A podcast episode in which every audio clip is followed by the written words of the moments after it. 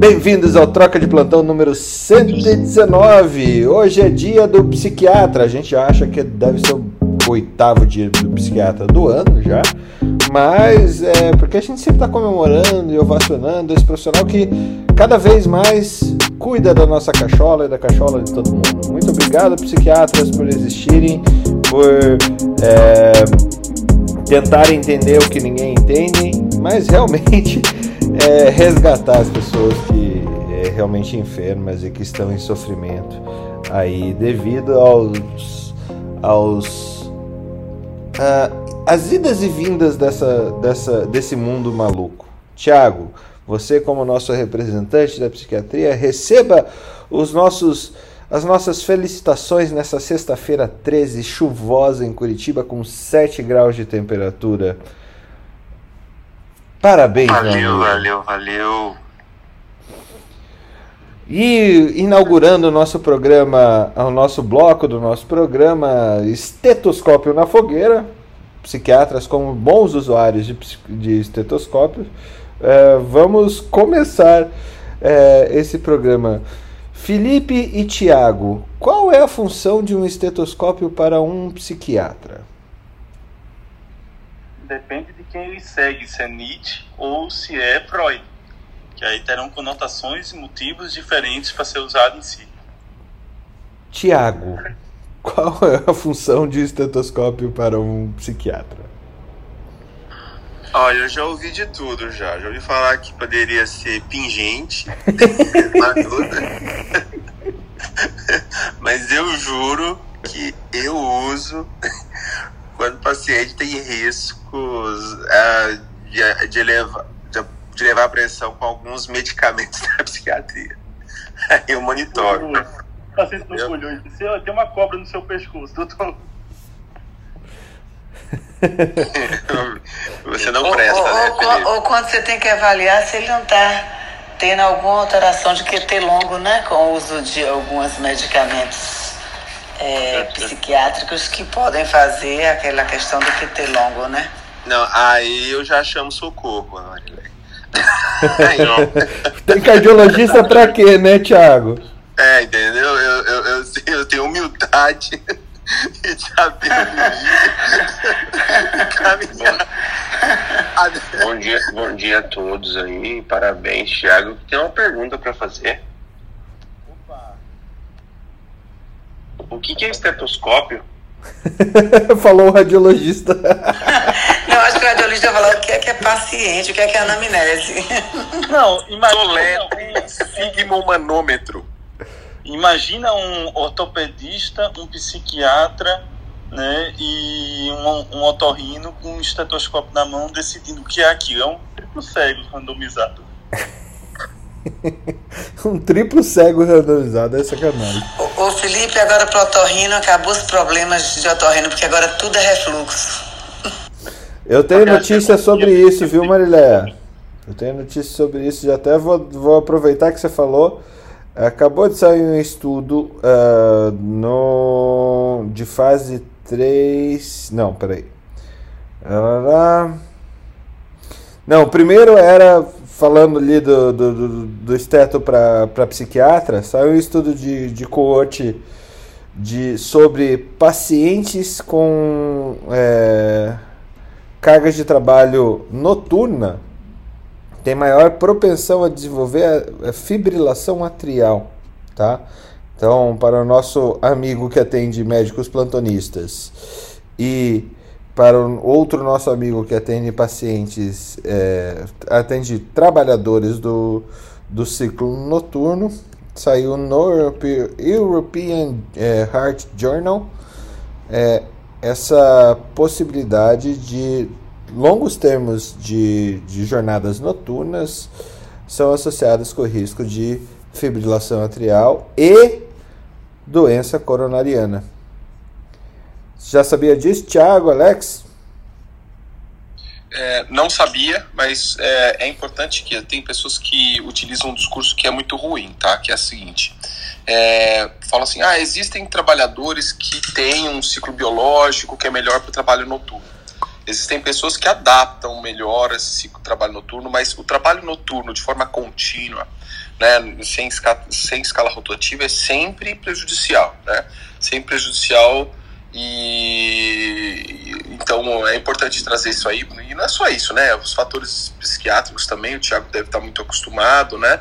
É, câncer, então a, a lista é enorme, né? Pra, de, de, de situações ligadas a esse o trabalho noturno, né? Então, Tiago. Até a produção, até a produção interna nossa do metabolismo, como o Tiago até ontem falou, acho que foi ontem, né, Tiago? A própria melatonina, o sono, a próprio sol. Então, isso tudo afeta de fato a, a, a, a surgimento de algumas patologias e doenças. E como o Alexandre falou, não ser uma coisa contínua. Eu fico pensando aí nesses é, é, porteiros de prédios né, que trabalham uhum. noturno. Que, e não só eles, mas enfim. Acho que é um tema interessante também discutir de como seria o ideal, porque essas funções acabam tendo que existir, como a nossa própria função de médico dos plantões, né? Com certeza. Viu, Tiago? Agora, quem te perguntar qual é a função do estetoscópio para um psiquiatra, é pegar a arritmia. Tem mais ah, uma. Arritmia em pacientes que, que trabalham é, à noite. Não, Fernando, que ele fez arritmia. Ah, o quê? O que, que é, é arritmia? arritmia? Arritmia é quando você se apaixona, Tiago, e o coração bate de forma diferente por aquela pessoa. Ah. Ah, Marileia, Marileia, olha o que eu achei aqui. Um, é, alguns testes, é, trabalhos randomizados é, sobre inibidores de, de bomba de próton para refluxo gastroesofágico em pacientes com asma. Isso daí saiu no BMJ Open. É, Maravilha! No BMJ Open, dizendo que não melhora o desfecho em pacientes com asma. Utilizar a bomba de próton não melhora o desfecho em paciente com asma. Bomba de próton já dá câncer, já não resolve asma. Não, para aí, Felipe, cuidado com o que você está falando, pelo amor de Deus. É, se a gente for olhar a bula de remédio, a gente vai, não, não vai usar nenhum. Então, às vezes, as pessoas assustam, Felipe, que chegam no consultório e assustam quando falam assim, ah, esse remédio saiu a notícia que vai dar câncer. Assim como a ranitidina antigamente brochava também todo mundo. Então a gente tem que tomar cuidado com, com às vezes o que a gente coloca, porque acaba soando como um como uma coisa que, olha, isso acontece e é o que é de maior prevalência e as pessoas deixam de se tratar. Em relação à asma, Fernando, eu manda aí esse artigo porque, de fato, o que a gente orienta alguns pacientes que têm é, asma e, e essa associação com doença do refluxo é exatamente o que a gente orienta para quem não tem asma, que é você tomar todo cuidado com as broncoaspirações que você faz pequenas todas as noites, principalmente por conta do refluxo, que na posição horizontal você acaba aumentando sim a pressão sobre o esfíncter e se o estômago estiver cheio, por exemplo, você tem uma tendência a refluxo. E o que a gente sempre alerta os pacientes é que não é simplesmente o refluxo para lidar azia, queimou, to, a tosse que já preocupa porque já significa que você está aspirando um pouquinho. Essas microaspirações, depois quando você vai fazer uma prova de, de função respiratória, você está lá é, com alguns achados é é, é, é, é, interessantes por conta desse, ao longo da vida, fazer essas pequenas microaspirações. E aí, no caso dos asmáticos, a gente só reforça a questão desses cuidados, mas é para todo mundo, entendeu? Não raro a gente vê pacientes que quando você vai fazer uma espirometria, ele apresenta um, um, uma alteração e está relacionado exatamente a microaspirações que ele vem fazendo ao longo da vida por conta de refluxo. Mas bem interessante, manda aí que eu vou dar uma lidinha. Já está lá no nosso Telegram. Aproveitando o gancho eh, da Marileia, Rivotril não causa Alzheimer. Tá? É outro fake news que o povo adora espalhar também. Então, mas realmente muito cuidado. O Rivotril tem os seus problemas, mas ainda continua salvando muitas vidas. É, toda, toda essa coisa, né? Quando você pega uma droga, isso causa isso, isso causa aquilo. É, é, é muito cuida, tem que ser muito cuidadoso porque é, cada droga tem sua indicação específica, né? E lógico, muitas delas a gente vai descobrindo e vai fazendo é, ao longo do tempo a gente vai descobrindo para alguns uh, algumas aplicações out of label, né, do, que não estão escritas na bula.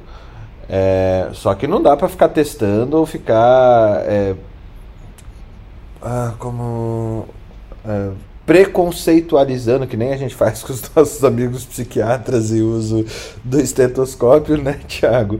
Mas não dá para ficar é, mudando o, o, o propósito de cada droga e propagando coisas absurdas como é, o clonazepam fazer Alzheimer. Não, não, é por isso, Fernanda, a importância quando a gente fala é, que os medicamentos, independentes de controlados, porque hoje se faz um enfoque muito para controlados, é, independente é, de controlado ou não, o monitoramento com o médico, o controle, o uso, a temporalidade de uso. Isso é importante porque banalizou tanto que as pessoas entram no Google e faz um remédio bom para tal coisa. E estão usando de forma aleatória. Então tem gente que está usando o inibidor de bomba de próton aleatoriamente e não faz seu controle até para ver se essa supressão ácida está gerando alguma alteração, alguma displasia ou não celular, mas as pessoas estão. É fácil acesso, não tem controle, e o doutor Google vai lá e fala: tome que serve para isso, para aquilo. Então a importância do médico nesse monitoramento, nesse controle e nessa prescrição. Eu acho que isso a gente tem que sempre estar tá falando. Muito bom. Débora Fuquino, dá um parabéns aí pro teu marido que é psiquiatra também. Hoje é o oitavo dia do psiquiatra do ano, parabéns para ele. E no momento estamos zoando o Thiago com um novo quadro criado pelo Felipe chamado uh, Estetoscópio na Fogueira. Parabéns, Titi lindo, parabéns ao meu marido. Tô na esteira em homenagem a vocês e hoje eu tenho uma notícia que a Marileia gosta. Quanto mais atividade, melhor a resposta pós-vacinal, por isso que os agentes neutralizantes dela sempre estão bombando. Bombada!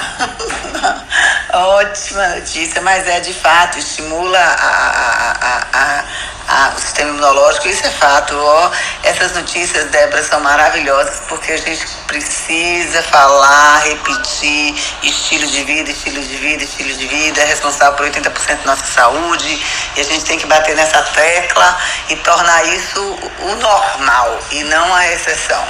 Marileia e Débora. Talvez a Débora conheça por causa de um, de um colega deles que é médico do trabalho. Mas você já, vocês já ouviram falar em medicina do estilo de vida como uma especialidade médica? Ainda não é regulada no Brasil como tal, mas vocês já ouviram falar nisso? Eu não, eu acho que eu vou ser é. isso agora. Eu já ouvi falar. Já sim, sim, tem, tem um congresso.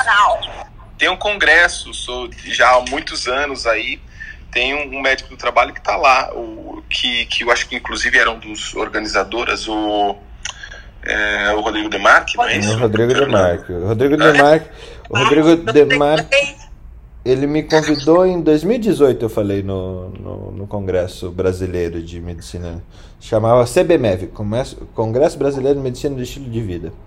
É, eu com todo o meu super estilo de vida, né? Romance, né? E na época, na época, não, 2017. Marileia, eu vou te conectar com o Rodrigo Demarque, um cara sensacional que trabalha na inovação do Einstein. Cara, assim, super à frente do tempo dele. Ele tem programa Marcos, assim, na cidade do interior, que ele nasceu em Santa Catarina, sobre bem-estar, qualidade de vida e medicina do estilo de vida. É, o... Pronto, Débora, quero sim. É bem legal, assim, basicamente são seis princípios, né? Vamos ver se eu lembro todos. Dormir melhor, comer melhor, é, se relacionar melhor, não fumar. É... O que, que eu estou esquecendo aqui, Alex e Débora? Não fumar, não. Não sei os preceitos dessa, dessa associação, né?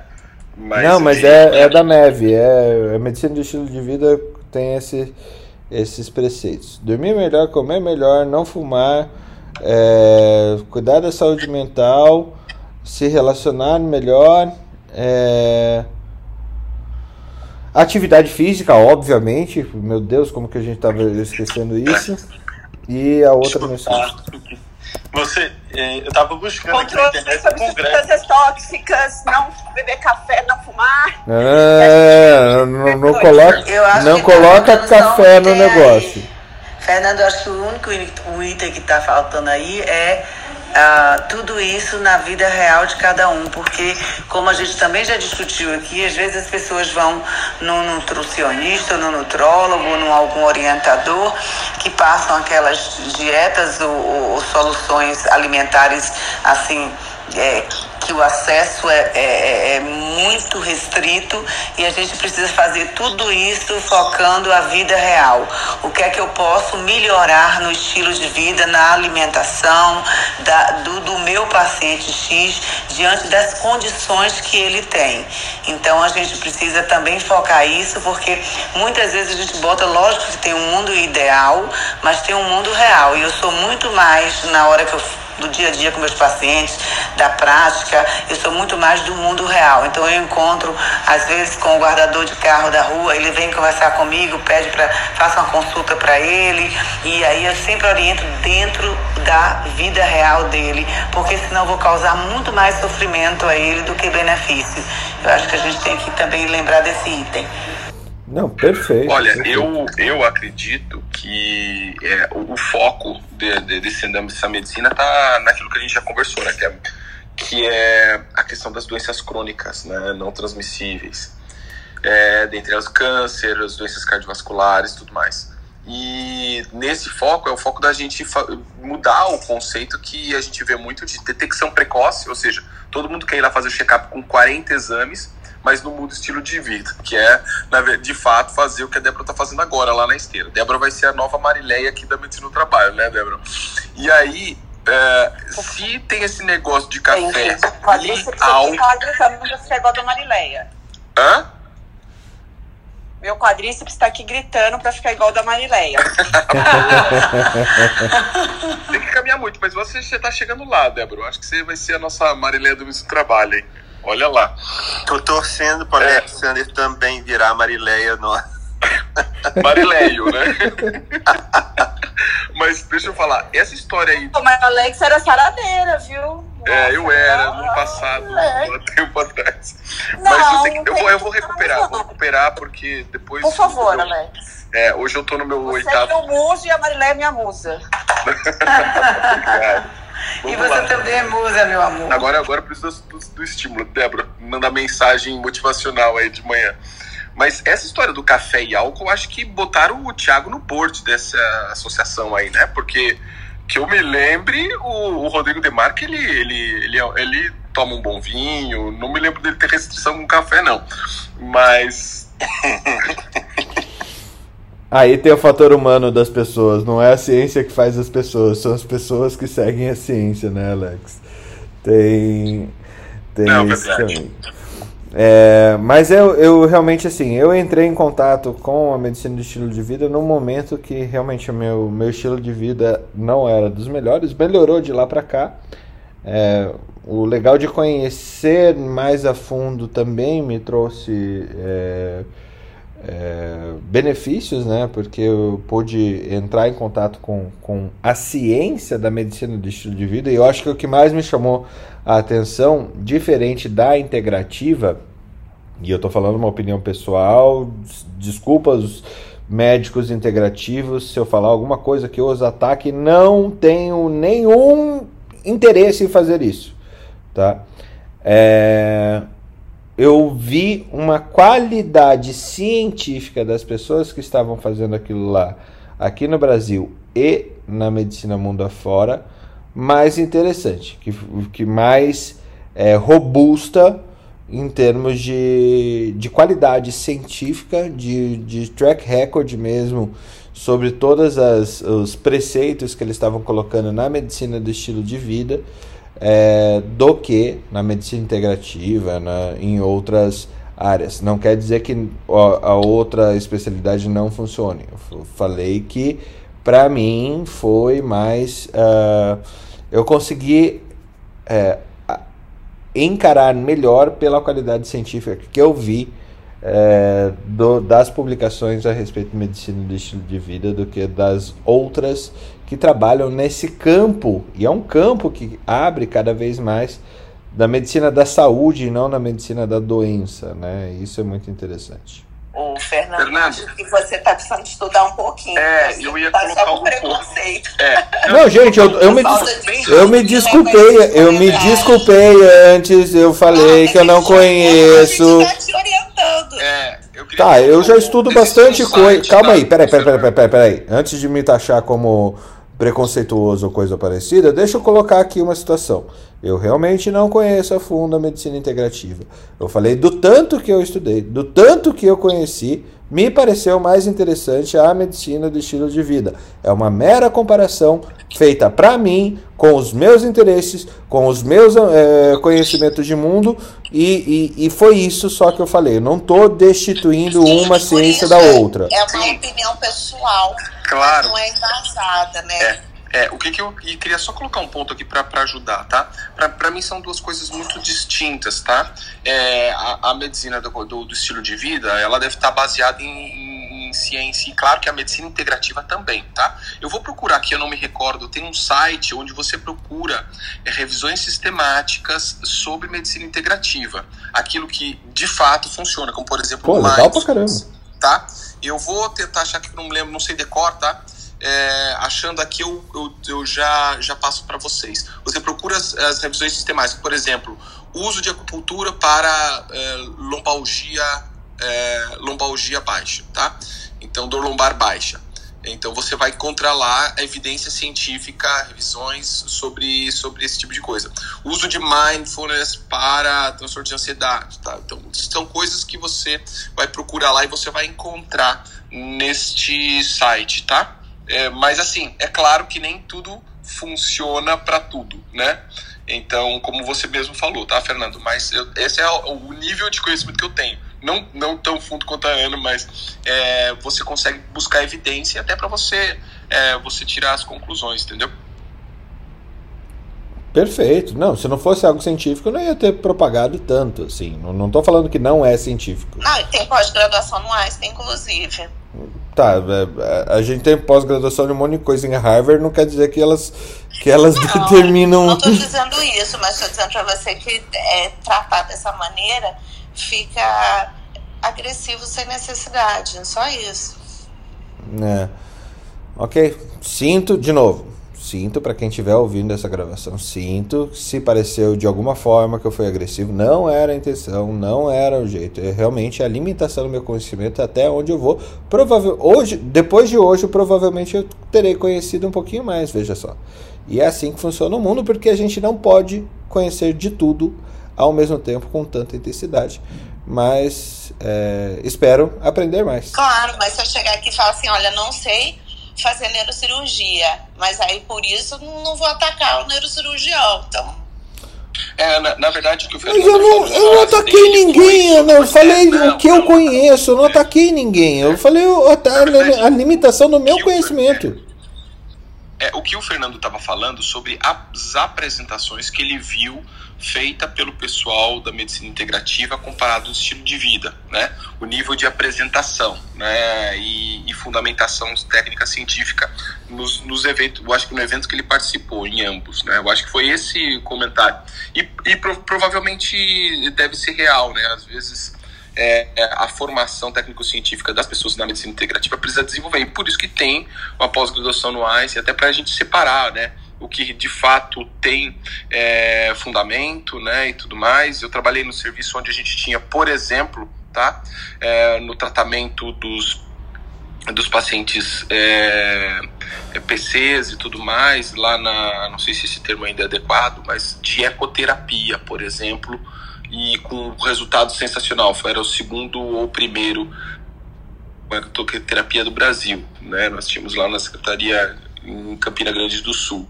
Então, a gente tem que pensar que realmente, realmente funciona, né? Muitas delas, e, e imagina também para demência, o quanto que tem algumas, algumas terapias, como a musicoterapia, entre outras, e que tem uma, um, uma eficácia sensacional. Moving on. E É... lembrando que na medicina integrativa os primeiros preceitos que são utilizados são os da medicina de estilo de vida, né? Para a pessoa ter uma vida saudável e completa. Essa é a intenção da medicina integrativa e utilizamos diversas técnicas. Essa, essa é a principal ação. Perfeito. Eu pensei que o estetoscópio na fogueira ia pro Tiago acabou indo pro Fernando. O feitiço virou contra o feiticeiro. É, pior que não foi nem eu que Gente, lancei. hoje é sexta-feira treta. Hoje, hoje é dia de treta mesmo, né? É treta. Mas posso falar uma, Fernando? Pode, pode falar uma. Aproveita que é teu dia, Thiago.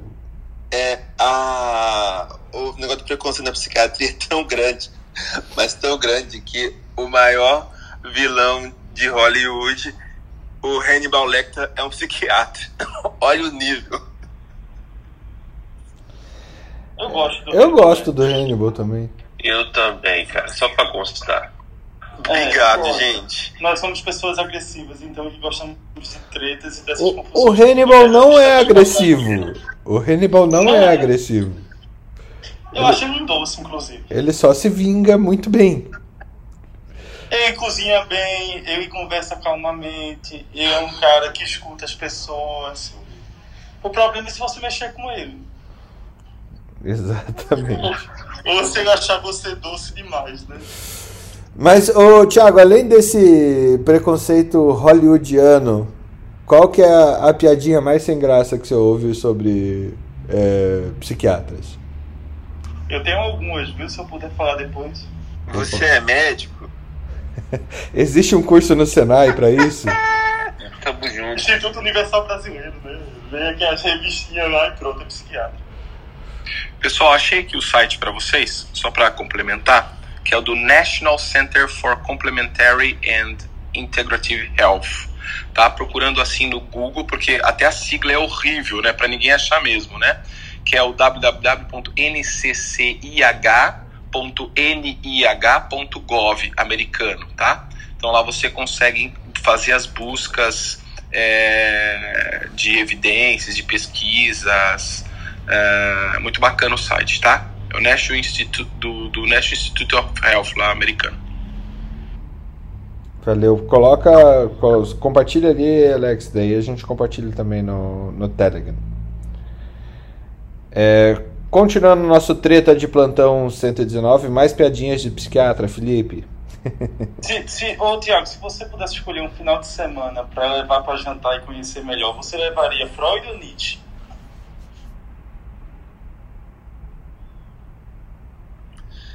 Freud. Imaginei. Moça, Na verdade, você sonhou com isso, Felipe. Não, você sabe, ele deve ter assistido aquele seriado Freud e deve ter ficado convulsionando, né? Discordando de algumas coisas assim. Ou se imaginando na época. Ah, sim, sim. E pergunto também, assim, ah, você é psiquiatra. Ah, você é o psicólogo que receita. Você é o psicólogo que receita? Você é o psicólogo que receita? É. Ah, você é doido também?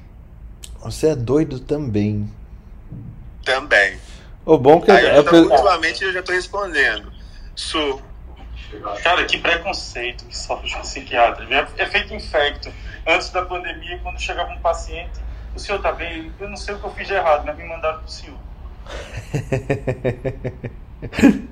Ai, ai, ai. Deixa eu evoluir aqui, passar já pro, pro Felipe, viu, Felipe? Ó, é, acabou de sair do, num paper preprint, tá no MedR XIV, que a, a Pfizer versus Moderna, a vacina de Covid-19, a efetividade sobre a variante Delta no Catar, então Catar tendo sendo o novo é, emissor de, de, de, conhecimento aí sobre screening vacinal. É, a efetividade sobre os pacientes sintomáticos para o Delta foi de 53,5% para Pfizer e 84,8% para Moderna. A efetividade sobre doença severa devido a Delta foi de 89,7% para Pfizer e de 100% para Moderna. O volume de pacientes não é alto, tá, gente? Eu estava até vendo aqui no Twitter do Eric Topol. Uh, a gente teve aqui para Pfizer, que é a BNT, BNT 162B2, o nome da vacina.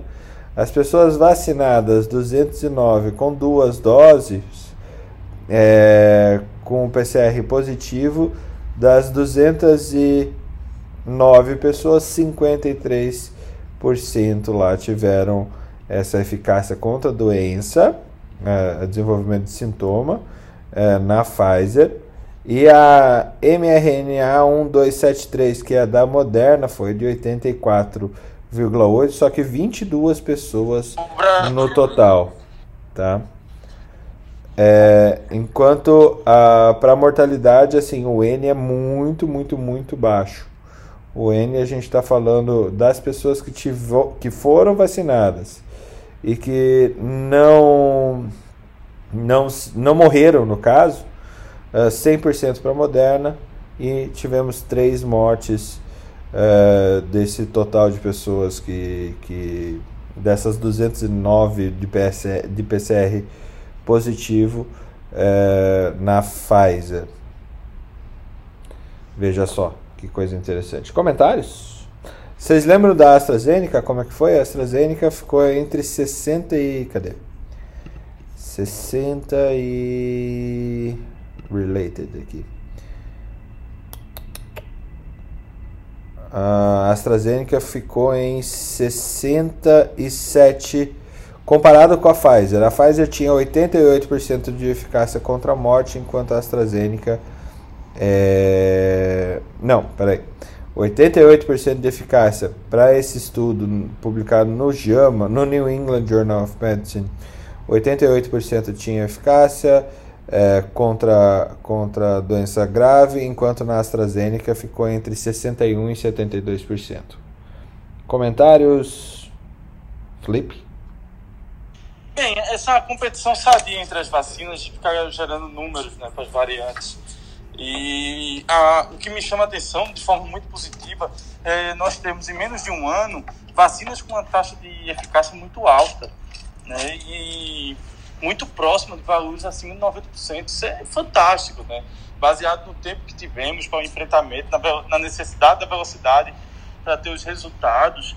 É, nós falamos de que provavelmente terão imunidade prolongada e capacidade de cobrir variantes. Imagina, a Delta nem existia, mas as vacinas, com sua tecnologia, já era suficiente para poder cobrir esse tipo de, de variações e de mutações.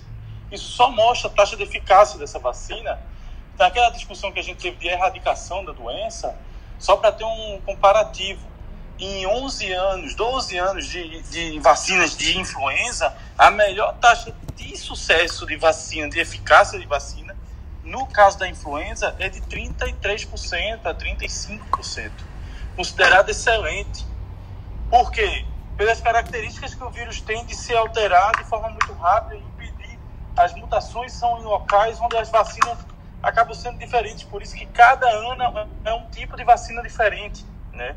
E isso limita muito a eficácia da vacina. Eu acredito, Fernando, que com as vacinas que temos hoje, com pequenas alterações, será suficiente com três doses a gente ter uma imunização em massa e diminuir é, e espantar essa doença por um bom tempo.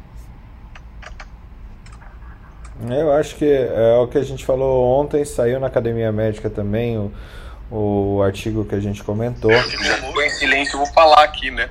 Eu, eu tava falando, mas eu tava falando com o microfone fechado. Vai lá, Alex. Eu ia falar. Dia do psiquiatra, né? Em homenagem ao dia do psiquiatra, eu tava falando sozinho aqui, né? É, não, eu só, só acho assim, o, a importância de estar. Tá, e aí e a questão hoje é global, né? O quanto que a gente está imunizado, assim, de forma maciça, vai permear menor eh, varia, número de variantes, né? E, e, essa questão da variante ligada justamente à, à, à, proteína spike, que é o que, que tem a ver com o nosso sistema de reconhecimento, né? De o nosso sistema de, de anticorpos e tudo mais, né? Então, se a gente não tiver é, todo mundo vacinado, a gente vai ter mutação acontecendo o tempo todo. Então, é um processo muito complicado. E você vê, por mais que você vacine todo mundo, Israel está no que está, né?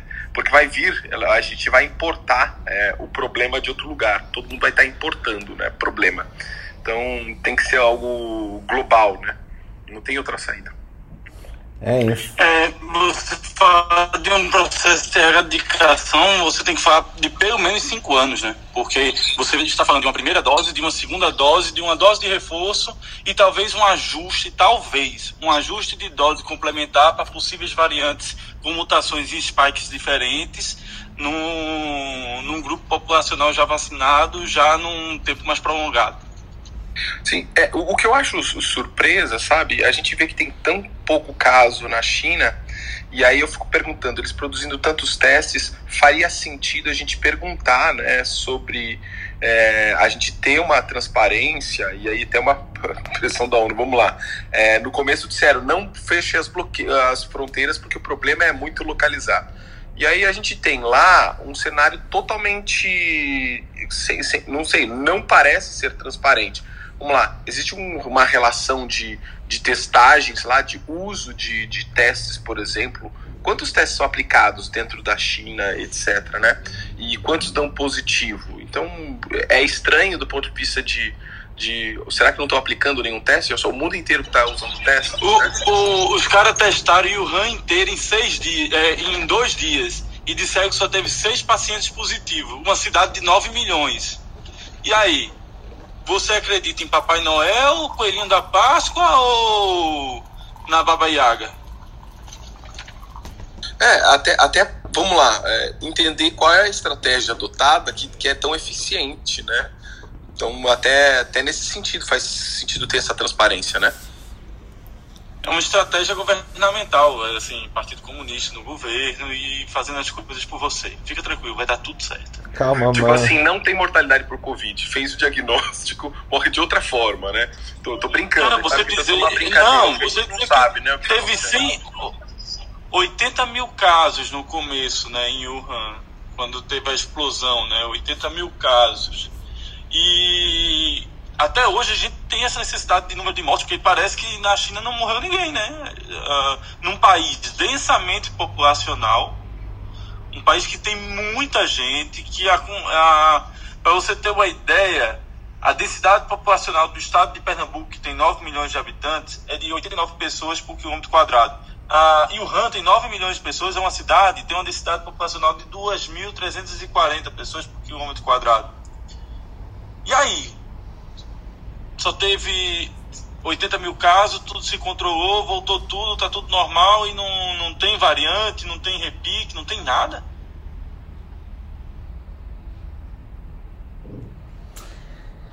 Silêncio constrangedor. É, é, esse silêncio foi ensurdecedor, na verdade, né? Porque realmente ele fala demais, né? Ele já diz tudo. Na verdade, é, Felipe, uma pergunta. Eu queria fazer uma pergunta só. É, a gente tá falando de variante, a gente fala assim, ah, variante chinesa, sei lá, variante americana, é, britânica, a variante ah, brasileira. Você mais gosta é lambda. É, na verdade. e, e ouvi dizer da tal da lota, sei lá, né? Então tá, tá uma loucura. E a minha pergunta é: isso é o primeiro local detectado, não quer dizer necessariamente que surgiu lá, né?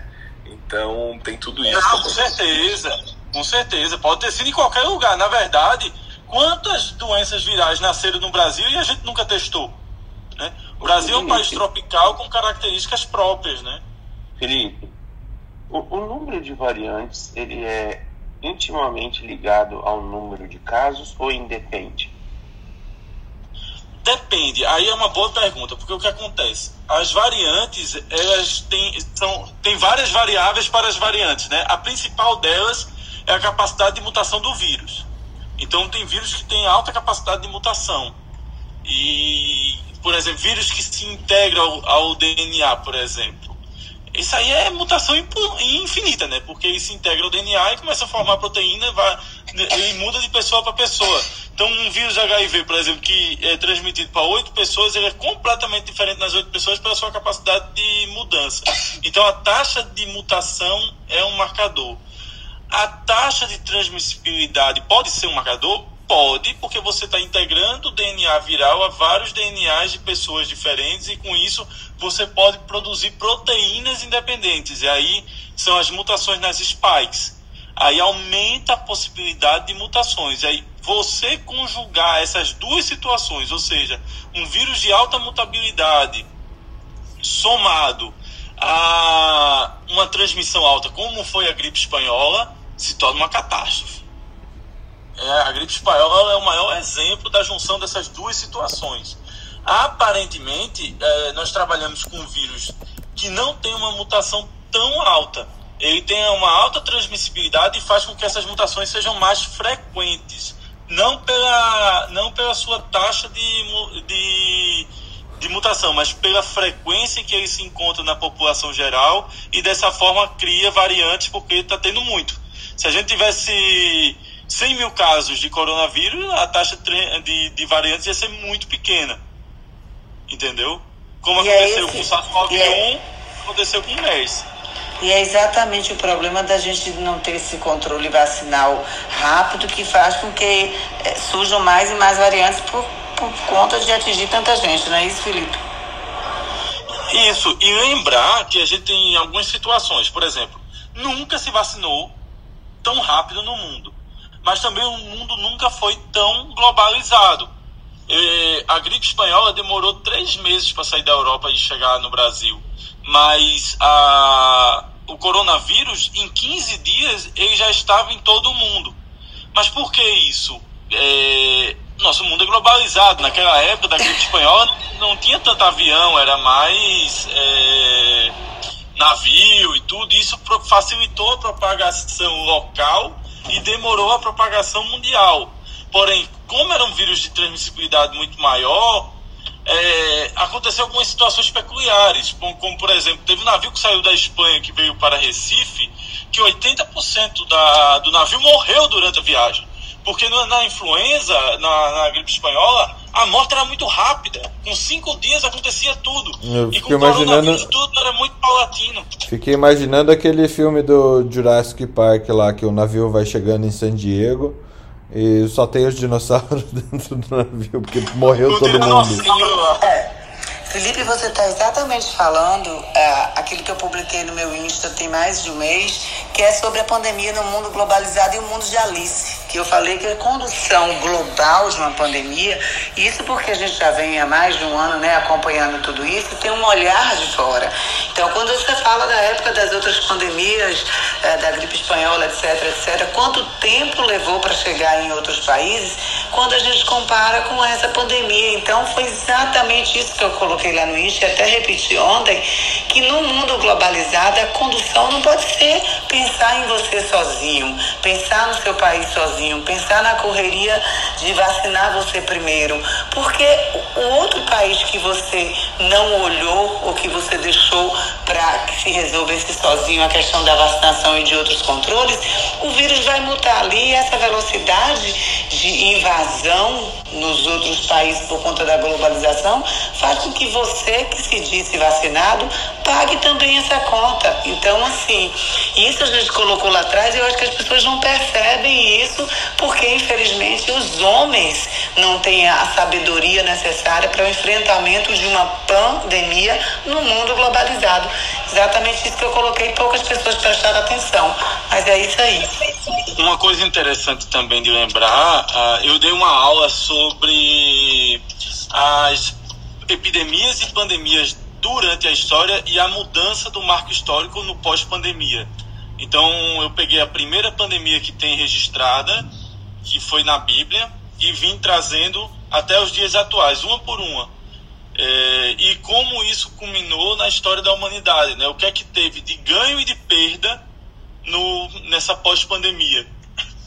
E quando você para para pensar qual vai ser o nosso ganho e perda nesse pós-pandemia, lógico, é muito precoce para a gente tentar dizer o que é que ganhou e se perdeu. Mas, a, na minha opinião, é, o que mais se perdeu nessa pandemia é mostrar que quem teve condições de se vacinar rápido, vacinou. E aí vai deixar por fim os que não têm condições de vacinar. E, e provavelmente aí vai ser o preço das novas variantes. E aí é um preço que todo mundo vai pagar ao final. Né?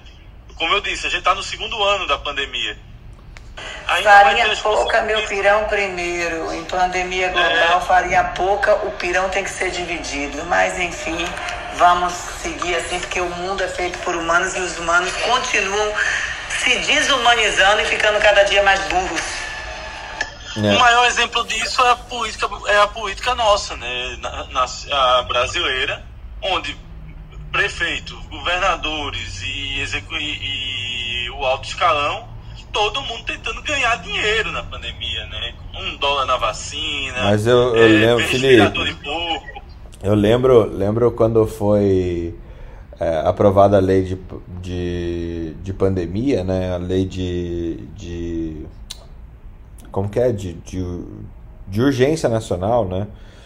é, que você é, tira a barreira e, e, tira a necessidade de, de licitação para as coisas, a Cláudia, minha esposa, ela chegou para mim, tipo, caindo uma lágrima do olho dela, assim, meu Deus do céu, esse país nunca vai ver tanta roubalheira quanto durante a pandemia.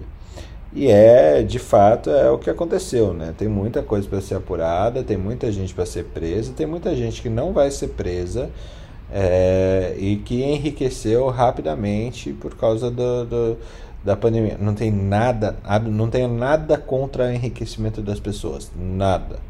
Eu só tenho contra é, ao, ao charlatanismo, a forma de como que, que se vende para o governo sem entregar coisas, né? Então, lá no Rio de Janeiro, oito hospitais de campanha previstos, saiu um, é, e país afora a mesma coisa, todos eles foram pagos, todo o dinheiro foi empenhado. A gente já tem um país que, que não tinha solvência financeira adequada e depois das pandemias a gente teve um consumo financeiro da renda do, do, do, do dinheiro do país altíssimo. Isso não estourou ainda, ninguém viu a conta da pandemia ainda, ninguém está olhando sobre o balanço geral da conta da pandemia ainda. É, e ano que vem tem eleição e tudo mais. É, é, é realmente muito, muito, muito triste viver em um lugar e eu acho que humanos são humanos em qualquer lugar do mundo. Aqui eles parece que são mais humanos, né? É, e, e, se importam mais consigo mesmo é, do que com, com o coletivo. Então, realmente é muito, muito triste a situação que a gente tem aqui no país, fora do país, é, em termos da, da ganância humana, é, gerando toda essa esse descaso com, com o resto da humanidade, né? Nada, nada ma mata mais do que do que corrupção, nada. É a coisa que mais mata nesse mundo. E só para só para concluir, é só você olhar friamente, você olha para o mercado e você vai ver seis empresas ligadas à saúde que tem suas ações despencando e tem seus balanços mostrando prejuízo, exatamente por dois problemas, que é semelhante ao governo: governança e distribuição de valores para a resolução do problema. Queria complementar um ponto, né? A gente, é, é, o, o Brasil tem um problema muito grande de fazer a roda virar, né? Que é o seguinte: ele às vezes é, demora para tomar atitude e demora para mexer naquilo que ele, que ele quando ele tomou uma atitude para avançar. Né? Eu digo isso do ponto de vista da questão do fornecimento que da compra direta de vacinas por empresas. Nós tínhamos um momento lá atrás onde nem mesmo a população de risco né, é, a, tinha acesso à vacina. Agora, nós estamos no momento em que eu não permitir a compra ou a não estimular, ou até mesmo por parte dos laboratórios, não disponibilizar vacinas para compra privada, eu estou prejudicando todo o sistema. Né? Já mudou o, o, o cenário. Né? Por que, que, que eu estou dizendo isso? Porque hoje já estou chegando no momento em que eu estou vacinando a toda a população até X idade, que é a população econômica ativa que está trabalhando e que as empresas poderiam estar pagando vacina para eles, mas eu tenho todas as, as idades menores dessa faixa etária não imunizadas. Ou seja, hoje, ou melhor, muito antes de, é, de do, do, momento atual, ou seja, dois meses atrás, isso já deveria ter sido estimulado ou, ou planejado, feito parte da estratégia do governo de ter liberado as empresas porque es, essas vacinas teriam sido so, teriam sobrado para o SUS, né? Teria dado antecipado e avançado a cobertura vacinal, né?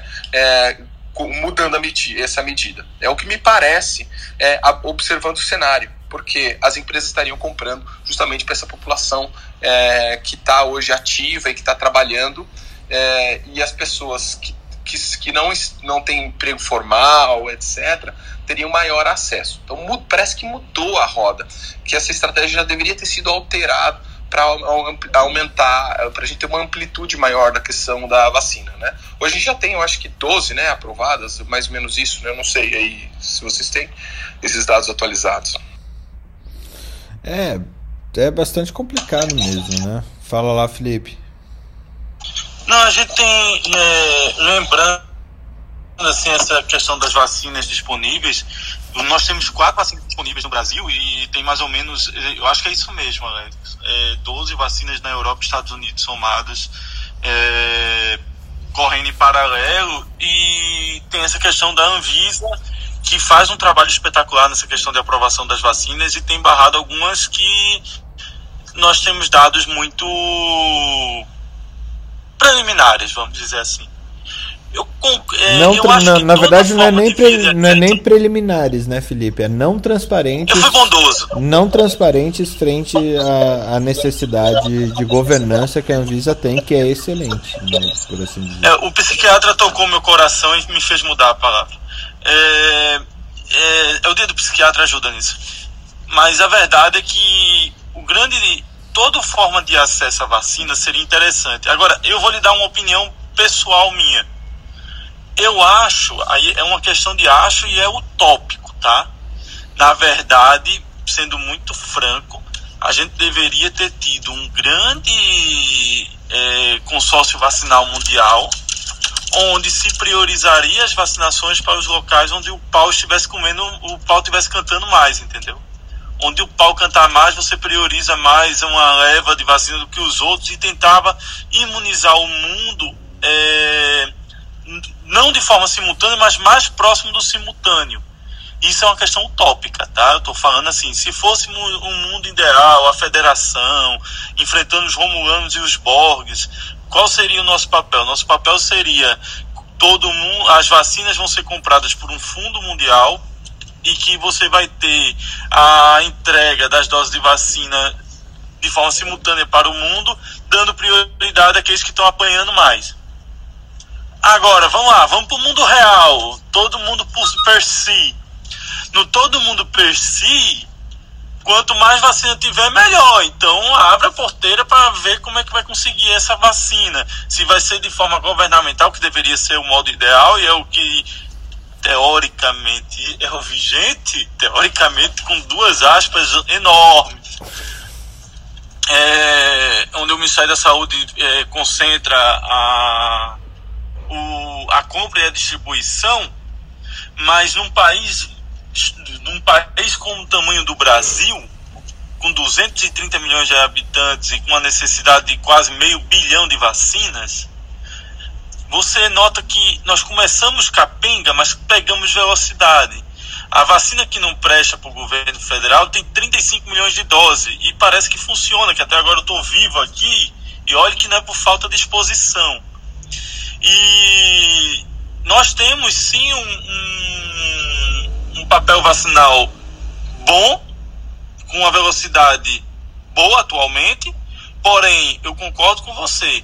Se a iniciativa privada tivesse entrado antes, pressionaria ainda mais essa questão da necessidade das vacinas, como foi com a Coronavac, né? Querendo ou não, a pressão de Dória e a eleição 2022 fez com que isso. Ah, mas tem, tem um, acho que tem um ponto, tem um ponto importante nisso, é porque se a gente é, permitisse esse entre aspas desvio e aspas também das vacinas lá no começo Uh, para a iniciativa privada começar a vacinar seus funcionários, ao mesmo tempo que a gente precisava atingir a vacinação de todos os idosos, a gente não ia ter dose disponível no mercado. No mercado não existia dose no mundo para comprar, não tinha a, a, a, a vacina não existia no mundo para compra é, para vacinar ao mesmo tempo idoso e força de trabalho. Então, eu acho que querendo ou não, de uma forma capenga, que o governo priorizou ou a linha de vacinação para, é, para grupos prioritários. É, lembro, não sei como que andou isso, lembro que havia sido aprovada um, um caminho no Senado, onde, uh, no Senado e no governo, onde, onde você tinha a possibilidade de comprar as vacinas desde que você comprasse também para o governo. Como é que ficou isso? Foi para frente? Não? Caducou?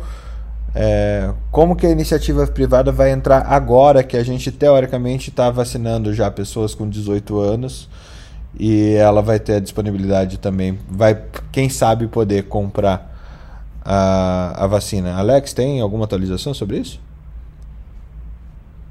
Fernando, desculpa, eu não estava prestando atenção aqui, eu estava lendo uma matéria. Pode repetir, por favor? Uh, como é que fica a situação agora que a gente chegou até o ponto de poder vacinar, já estar vacinando pessoas de 18 anos? Há a possibilidade de, realmente da iniciativa privada comprar as vacinas? Tem vacina disponível para compra da iniciativa privada? Porque antes não tinha vacina disponível. É, eu, eu tinha visto um projeto aprovado pela Câmara para seguir eu não sei se ele foi aprovado, mas existia o, a, o problema também da priorização por parte da, é, do, dos laboratórios para os governos, entidades governamentais. E, eu posso ajudar nisso aí. É, eu acho que vale a pena a gente pesquisar, se você tiver informação, Felipe. Fala lá, Felipe. Você tem vacinas que estão contratualizadas com governos, tá? Que aí você inclui Moderna, Pfizer, AstraZeneca, né? Essas são contratualizadas com governos, porque elas foram é, liberadas mais cedo. Já há vacinas que não têm contratualização com o governo, como GSK, ela já tem a vacina para Covid não contratualizada com governos, já avisando o público, privado. A gente conversou sobre isso no troca de plantão que eles disseram que assim, eles não tinham intenção de vender para governos, eles tinham uma visão que a GSK e a Sanofi, historicamente, os caras são monstruosidade em vacina. Mas eles não estavam querendo ser os primeiros a ter a vacina, eles estão pensando já no mercado consolidado. Então, o investimento para você ser o primeiro é muito alto. É interessante para quem quer entrar nesse mercado de forma mais forte, como foi a ideia da Pfizer e da AstraZeneca. É... E aí o que, é que acontece?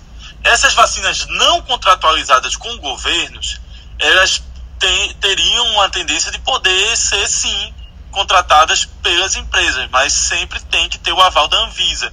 Então, vacinas como GSK, vacina como a própria da Sanofi, que deve estar saindo agora, a própria Moderna, né, que nós não temos, apesar de ser uma mega vacina e ter contratualização com os governos, não foi contratualizada com o Ministério da Saúde. E é até uma curiosidade que eu tenho do porquê que não foi. Eu não, eu, essa informação não tenho a menor ideia. Porque uma vacina tão boa quanto, ou melhor às vezes, mas que não teve contratualização governamental. Por exemplo, a Argentina contratualizou com a, com a, com a poucas quantidades, mas teve. Então o que, é que acontece? Essas contratualizações poderiam sim partir para o privado, GSK, a própria da Sanofi. Só que tem um problema a questão da Anvisa em necessitar de um estudo local no Brasil para poder garantir a liberação da, da vacina. E como você não vai ter um investimento para governo, acaba que você não vai ter um ente suficiente para ter um estudo local para ter essa liberação de forma mais precoce. E aí acaba tendo que depender de uma liberação emergencial e não a liberação a liberação tradicional. E isso impacta, porque uma liberação emergencial você não pode ter uma taxa de lucro muito alta. Você tem um limite da, de quanto você pode cobrar, ao contrário da tradicional que você faz às margens do mercado. E aí isso é que dificulta muito a entrada dessas vacinas eh, desse contexto no Brasil. Ok. É, vou compartilhar com vocês, mudando um pouquinho o assunto, mas é um assunto que eu sei que Marileia cada vez mais está imerso nele e a gente vem falando bastante nisso. Eu gosto muito de saúde global, de Global Health, One Health e outras coisas parecidas. Uh, um artigo de opinião no, publicado no Stat. O Stat é um, um blog que eu gosto muito de ler, é um blog científico lá do pessoal de Boston. É, e, em que o Matthew J. Meyer, é, o Matthew ele é intensivista é, e pesquisador de cuidados de saúde sustentáveis é, nos Estados Unidos, professor de assistente em anestésio e membro do comitê do Virginia Clinicians for Climate Action. Ele traz um artigo muito interessante sobre os médicos é, juram não causar danos.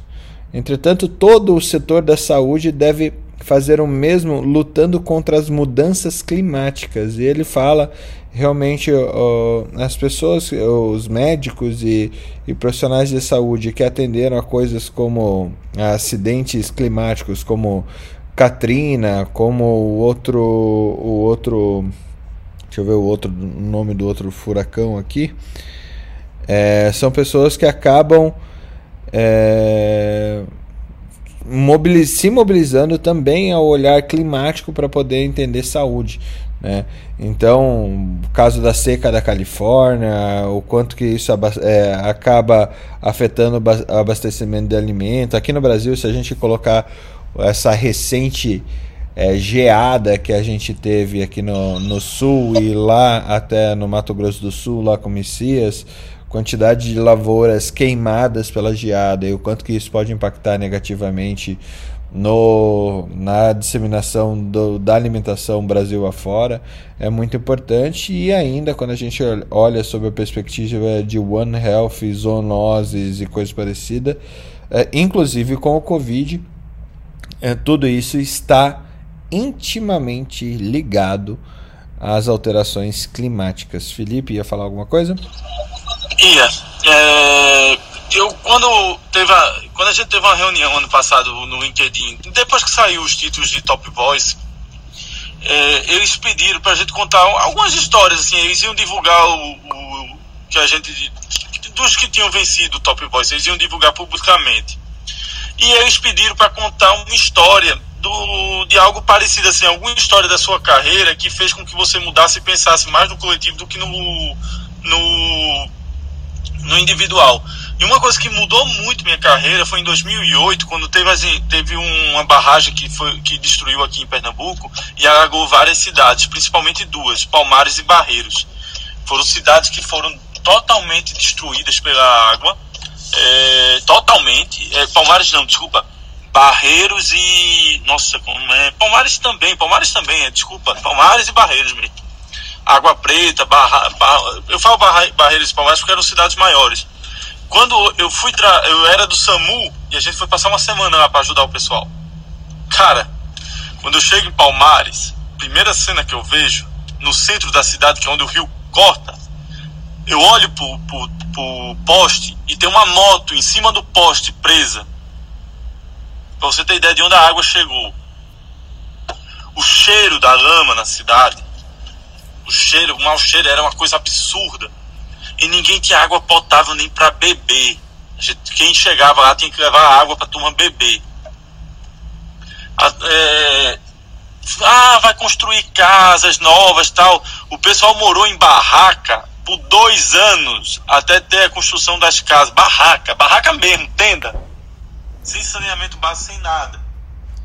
E a, a, a quando eu saí de lá, foi transformador para mim como médico eu saí da, quando, quando saí de lá por causa da questão social, humanitária, numa cidade, em duas cidades. Mas isso, você olhava para a imprensa, não tinha nada. Só dizia, ah, foi destruída aqui a enchente, aí mostrou as imagens durante dois, três dias e depois patavinas, nada, nada, nada, não citava mais nada. E aí se criou uma força-tarefa de profissionais que ficaram lembrando isso de forma constante para poder pressionar o governo a, a, ampliar os cuidados e a reconstrução das cidades. E aí em Palmares, que é uma cidade regional que abastece várias cidades, eles criaram um, o hospital original foi levado pelas águas. E aí eles criaram um hospital novo, regional, para abastecer várias cidades, fora do, do, do lado lá do rio. Lá. E aí veio a reconstrução da cidade em seguida. E hoje a cidade é uma cidade bem mais organizada do que era naquela época. É, Barreiros sofreu um pouco mais porque não teve tanta ajuda e não tinha tanto impacto econômico como tem Palmares. Então você trava em duas situações. Né? Uma, uma, uma imprensa que mostra muito o momento da tragédia, mas depois não tem uma cobrança sócio-humanitária em cima do que aconteceu. Isso aí lembrar Mariana e outras cidades de Minas que aconteceu que aconteceu com o Rio é, com, a, com a destruição da barragem. Ah, você tem um problema é, das pessoas que, ah, na hora que aconteceu é uma pena e depois ninguém lembra mais do que aconteceu. E você tem a terceira via, que foram aqueles que foram prestar o cuidado, lutar para tentar melhorar aquilo de alguma forma, mas não vai ter reconhecimento, não vai ter, é, como é que se diz, a voz ouvida do que realmente aconteceu e das necessidades que aquela população tinha. Então esse é, é um ponto pessoal que eu tenho para contar de uma história minha, mas eu tenho certeza que todo mundo tem uma história para contar do tipo de que a, a, o final poderia ter sido bem melhor se houvesse uma união entre povos e governos para aquele fim. Ah, e parar. E parar com a história de. de peraí, não, a gente não, tá, não tem alteração climática, né, Felipe? É, Putz, porque tá vai doido, né? porque vai acontecer mais e mais e mais vai ter mais enchente vai ter mais gelo, vai ter mais queimada, vai ter mais doença, vai ter mais dengue, vai ter mais uh, todas as doenças infecciosas contagiosas aí que tem uh, que são zoonoses no fim do dia. Obrigado, chefe. Uh, a gente vai ter um aumento disso. Você vai ter mais Zika, mais chikungunya, mais em, em regiões onde não existia. Por exemplo, Curitiba é uma cidade que tradicionalmente, eu sempre conto essa história Tradicionalmente não existia dengue em Curitiba, porque é uma cidade a 930 metros de altura, fria, onde um dos poucos lugares no Brasil onde o, o, o Aedes não, não se cria. Quer dizer, não se criava, porque agora tem. Né? E não é uma questão de saneamento básico ou coisa parecida. É uma questão que, assim, não, não melhorou e nem piorou o saneamento básico. Mas, de fato, agora a gente tem dengue em Curitiba. É, e aí? Né? É, o vírus que vai acabar com a humanidade ele já existe, né? Basta a gente comer o morcego certo ou o mosquito certo é, transmitir ele, né? Cara, imagine, Mas imagine você... se você se você tiver um Covid transmissível por mosquito, que beleza. Por Aedes, né? É. Aí é pra mudar de planeta, né? Porque o Aedes está tá crescendo em toda, até nos Estados Unidos o Aedes está crescendo, na Europa o Aedes está crescendo, vai virar um problema mundial em breve. É, e daí, Fernando, a importância da gente estar tá se questionando é, todos os dias o que é que a gente pessoa, eu própria, tenho feito para mudar este cenário, porque a gente tem uma atitude às vezes muito passiva e muito dizer, olha o que está acontecendo, olha o governo fez isso, olha não sei quem não fez. E a gente está fazendo o quê? No bairro que a gente mora, na cidade a gente mora, no local onde gente... O que é que a gente está fazendo? Porque, obviamente, a gente não tem como abraçar o mundo, mas a gente tem como localmente cada um fazer alguma coisa. Então a gente precisa entender que o problema é nosso. E o que é que eu tenho feito para que essa realidade possa mudar? Então, às vezes, só poucas pessoas ativistas desses movimentos ambientais e sociais, a gente assiste, mas a gente não se envolve, a gente fica só assistindo e falando: olha, isso aqui vai acontecer, olha o que vai. E eu tenho feito o que para que isso não aconteça? Eu acho que é um ponto que vale muito a pena a gente refletir.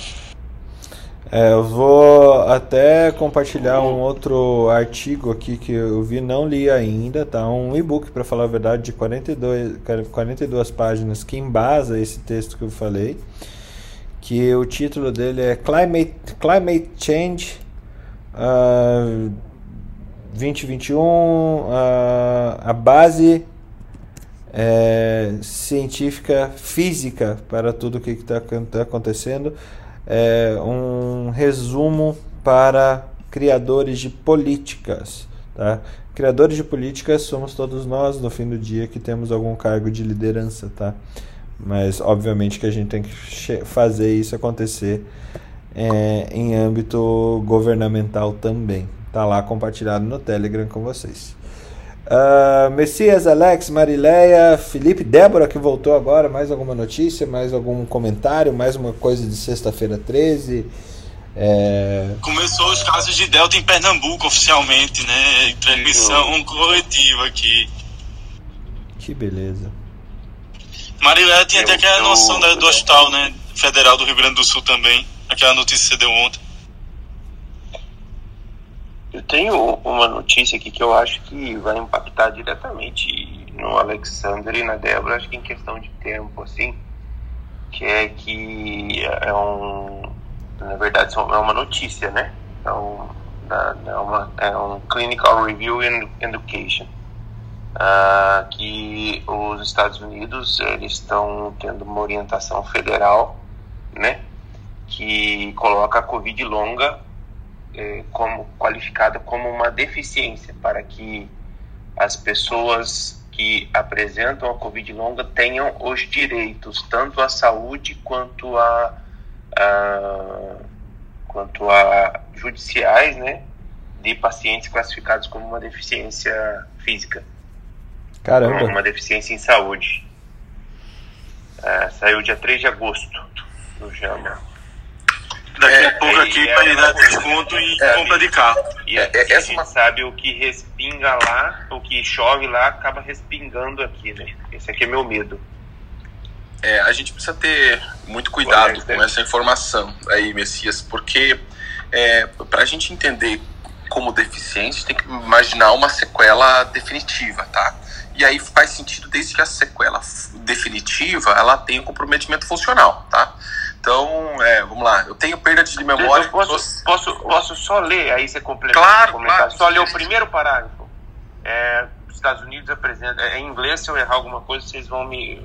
As pessoas dos Estados Unidos que apresentam sintomas persistentes, recorrentes ou novos após a infecção do Covid-19, é uma condição como, conhecida como Covid longa, podem se qualificar como portadores de deficiência segundo as leis federais de direitos civis e receber acomodações é, locações né, e serviços adequados é, de acordo com a, a anunciado a semana passada pela administração Biden.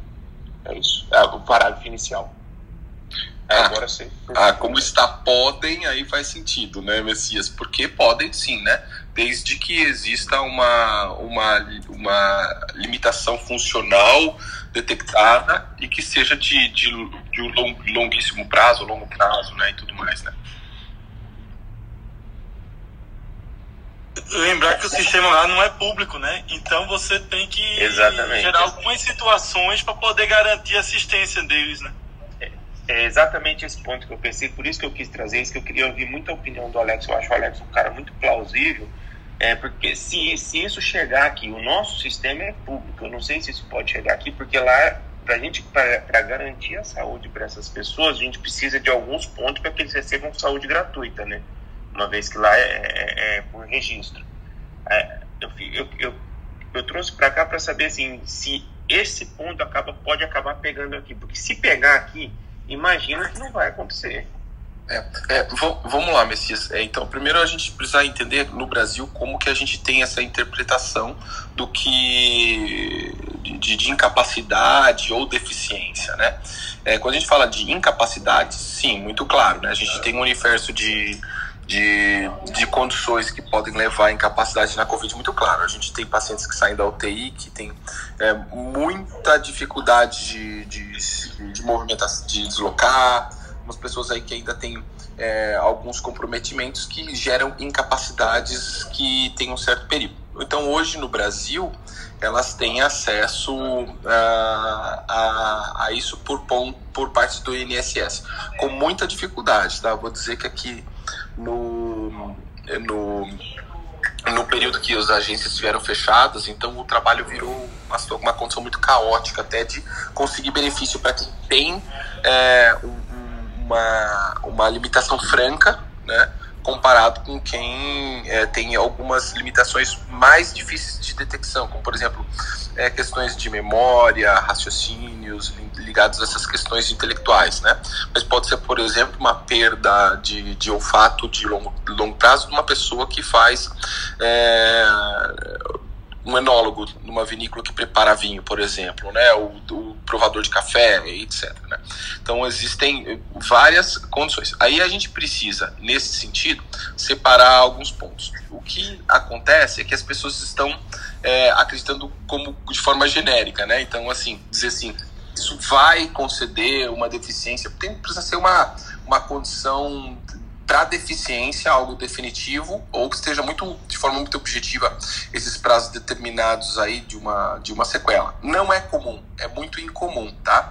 O problema é que é, é as questões mais é, cognitivas essas, essas limitações cognitivas como questões de memória raciocínio e tal que estão prejudicadas são mais difíceis de serem detectadas né de serem vamos lá comprovadas. E aí isso realmente pode levar algumas pessoas à previdência e além dessa questão, tem um outro problema que são os tais check-ups que vem surgindo aí de pessoas que têm, têm Covid e tal. Então o pessoal faz uma, uma, uma quantidade de exames e faz algumas pesquisa, pesquisas sem ter sintomatologia. Então a gente ainda tem uma carência de é, evidência de que é, é, da eficácia desses, desses é, dessas avaliações. Eu, eu, vi, por exemplo, ontem eu estava dando uma lida, eu vi um artigo de revisão sistemática falando sobre é, uso de, de troponina, por exemplo, autossensível para detecção de miocardites é, da Covid, tá? Então lá você vê, por exemplo,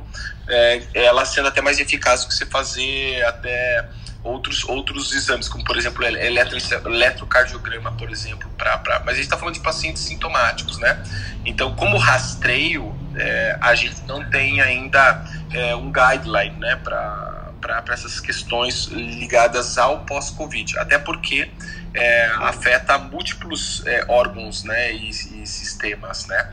É, é um processo bem complexo, viu, Messias? Tá, tá, precisa se construir ainda é, uma opinião. Mas importante lembrar é que o que leva a, a saída do trabalho é que aquela perda funcional ela tem que comprometer a maior parte da atividade desse indivíduo, né?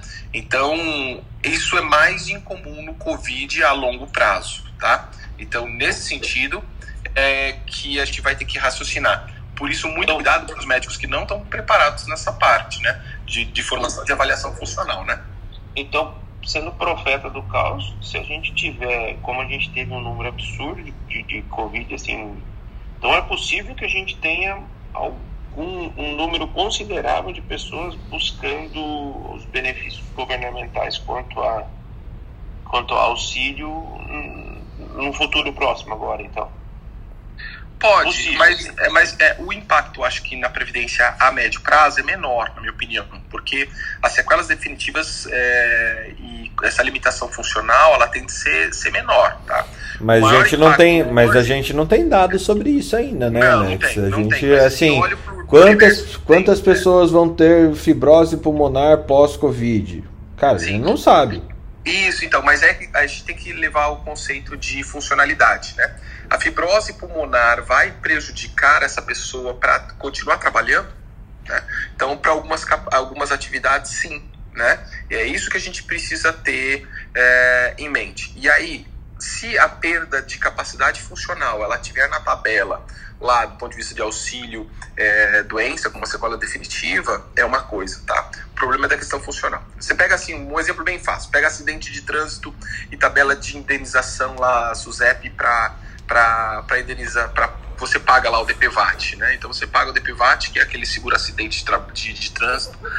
E, e, na tabela, quando você vê, é sempre a sequela definitiva, que é o parâmetro. Então, por exemplo, o indivíduo número 1 um, é, perdeu a mão num acidente de trânsito. Ele vai ter um percentual X, eu não me lembro hoje na tabela, vamos supor 12,5% de indenização, tá? É, agora vamos colocar nessa, nesse cálculo uma pessoa que ficou na UTI entubado em coma 45 dias e saiu da UTI e não teve uma sequela, ou teve uma perda é, e não teve sequela. Final da história, indenização zero, porque não existe uma, uma limitação. Agora, se ele teve da capacidade pulmonar, como você descreveu, do ponto de vista de acidente de trânsito, ele vai ter, teria, né, uma indenização proporcional à, à questão da capacidade pulmonar. Mas lembrando, uma perda, por exemplo, de, de 25% da capacidade pulmonar não enquadraria do ponto de vista para o trabalho ou para a previdência como uma deficiência física, não teria como enquadrar, né? Agora, uma, por exemplo, uma colonostomia sim. É, é, então a gente tem que entender o quanto que isso impacta na função dele para trabalhar. Talvez para um cantor essa essa essa perda de capacidade pulmonar pode pode ter enquadramento. Tem muito a ver é, omnifuncional, a questão unifuncional, ou seja, para qualquer tipo de trabalho, ou é, unifuncional. Estou vendo que a Débora aqui, eu acho que ela vai complementar com alguma informação. Isso, isso. É, bem interessante, Alex, o que você está falando. E para as pessoas não confundirem, existem inúmeros tipos de benefícios, tá? É, da SUSEP, é, previdenciário, inclusive de, de médicos do trabalho, que o nosso benefício ele não precisa ser financeiro, né? A gente, por exemplo, quem tem um Covid na empresa que eu trabalho, o que, que a gente faz? A gente aplica questionários para validar neurocognição, função executiva, e ele tem o benefício de ficar readaptado até ele ter o pronto restabelecimento da saúde.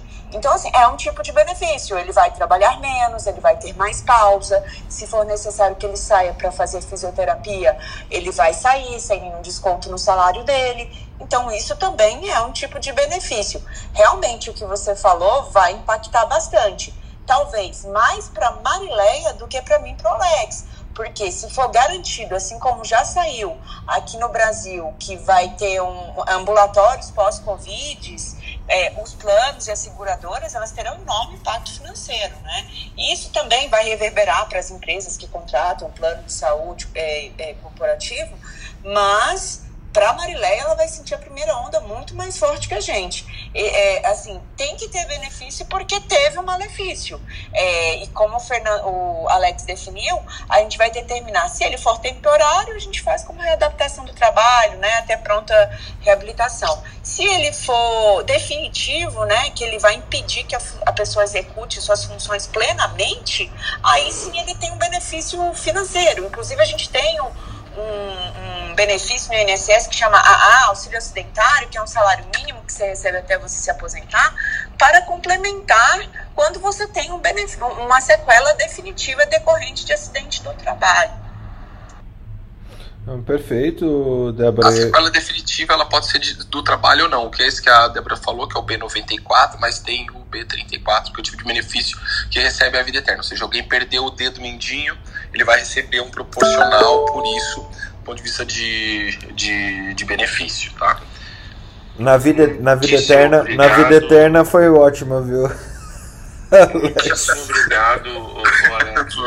E, e, cada vez eu vejo que, não, não, sei se começou como uma brincadeira, né? Aquilo que o Troca já vem falando.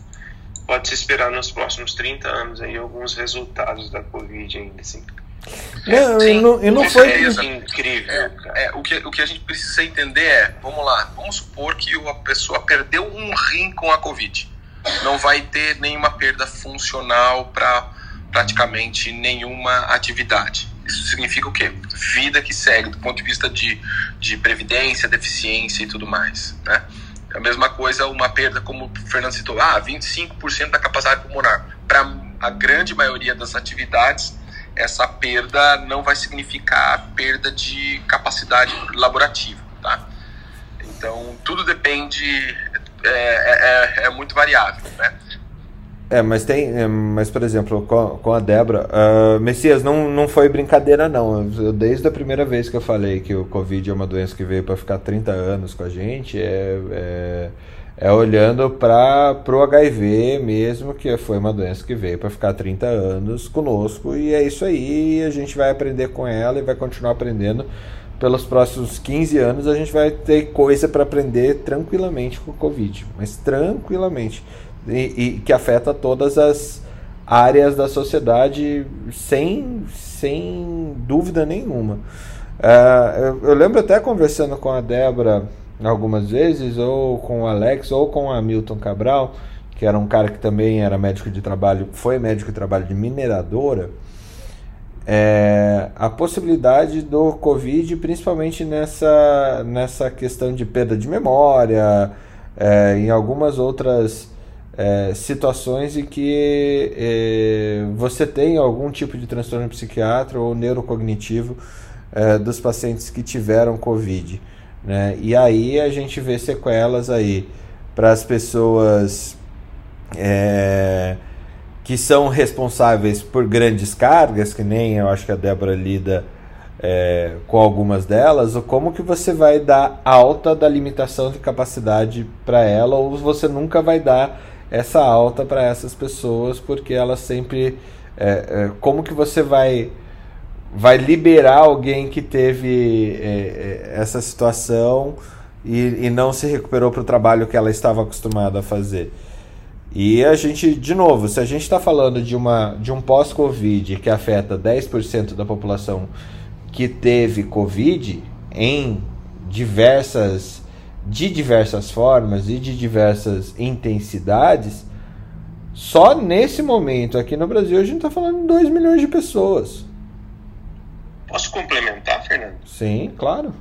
Que é uma coisa que vai impactar todas, todas as áreas no futuro. Todas. Desde um repórter que vai ter assunto até um um, um marketing que vai ter que mudar para aquelas pessoas que tiveram de alguma maneira alguma sequela relacionada. Vai impactar todas as profissões. É uma coisa assim assustadora, cara. Eu eu nunca tinha pensado nesse ponto de vista depois que eu li esse, esse artigo assim. É uma coisa assustadora, cara. O que, o que, o que esse vírus tem o potencial de causar em termos até de sequela de é, O que pandemias fazem, né, Messias? É, eu acho que não é sim, esse tô, vírus, é o que pandemias fazem. As pandemias fazem isso, elas têm uma força tão grande, que é uma força natural tão grande, é um acidente natural tão grande, de tão alto impacto, que ele move a sociedade inteira. Ele modifica a sociedade inteira e por anos por muitos isso, anos. Isso, isso, isso, traz à tona aquelas pessoas que falam, Bom, na minha profissão isso não vai impactar. Cara, vai impactar em todas. Eu acho incrível isso. Vai lá, Vitor. Olá, bom dia a todos. Só para botar um pouquinho de fogo aí na discussão, é, eu estou participando agora de um, uma pesquisa no Hospital de Clínicas no Paraná, referente às sequelas longas do Covid para os funcionários de saúde aqui. E acho que é uma coisa que é importante a gente analisar, que eu, eu ainda tenho resquícios militares, fui militar durante sete anos, coloquei sempre, ó, Covid é uma situação de guerra. Em situações de guerra, nós temos depois compensações de guerra, né, para quem estava diretamente no fronte da guerra.